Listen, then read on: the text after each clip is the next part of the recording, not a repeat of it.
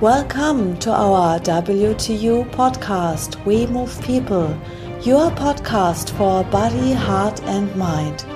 We are Alfred Johannes Neudorfer and Rosa Ferrante Banera, and in our podcast we talk about the topics personal development, health, martial arts, philosophy, and humanity.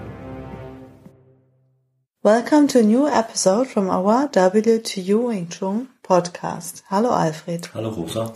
Today we talk about the roots of WTU Wing Tsun. Where does WTU Wing Tsun come from?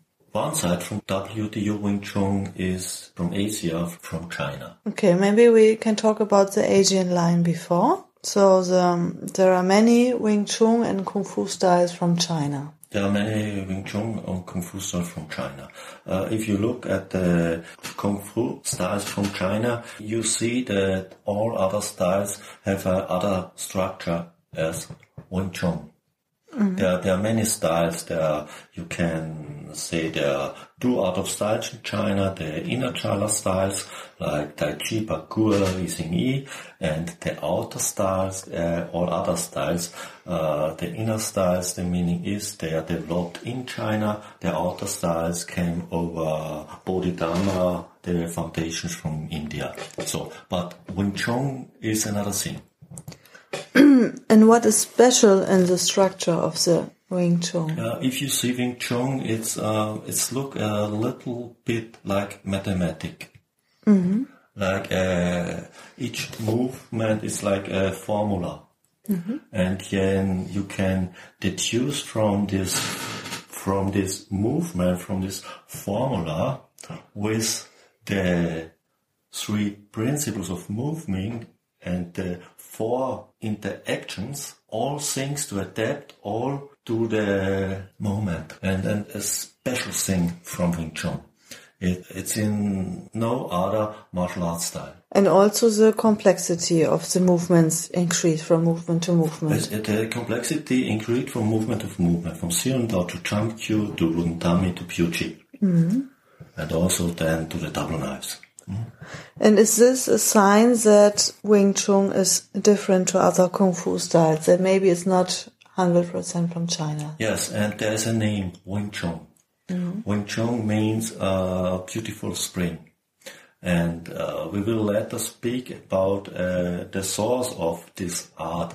Mm-hmm. And uh, this art works in a special way. They always works that they bring a word or a picture or a symbol in new circumstances and then they develop about the circumstances about the time and the people. And uh, around around the name Wing Chun and the philosophy behind uh, the art developed as Wing Chun in China. And in the 20th century came the art from China to the United, United States and to Europe. Mm-hmm. But the art also came to China. It came to China uh, over Tibet, mm-hmm.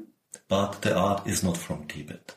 Mm-hmm. It comes from over Tibet and go the Great River in China through China. And where does it come from? Uh, there was um, so 1,200 years ago a school in the Middle East who is known as the School of Wisdom. Yeah. Mm-hmm. Mm-hmm. Mm-hmm. And uh, in this school, next other things were two art taught. The first art was the the first art was the art of manipulation in human behavior. The mm-hmm. second art was the art of the hidden falling knives. One of the people in this school was the man Hassan. He's known in the history as the old man, or the old man from the mountain, the founder of the assassins. Mm-hmm. For Europe, uh, for European is interested that the assassins were the teachers of the temple knights. Mm-hmm. A very, very important warrior monks in in the in the old time in Europe. Over the Temple Knights, there came an art of fighting to Europe. The Temple Knights uh, adapt the fighting uh, from the hidden falling knives to the European sword. And over the temple knights, the art came to some medieval fencing masters, who also were not teachers of fighting alone. They were teachers of the holistic development. Not all, some of them. And if you read some things of them, like Talhofer, it's, uh, it, it's, it has the test of Wing Chun. It's like uh, when people speak, how he moves, you think it's how we move. Mm-hmm.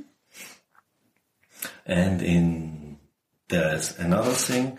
Uh, some from some of these sources there was good if you get there's some aspects of the art and bring them in the 20th century to Russia to at the time of the beginning of the Soviet Union. And then he came a little time to Germany and later to France, but he decided uh, to teach not this art and say it's not the time and the people for this art.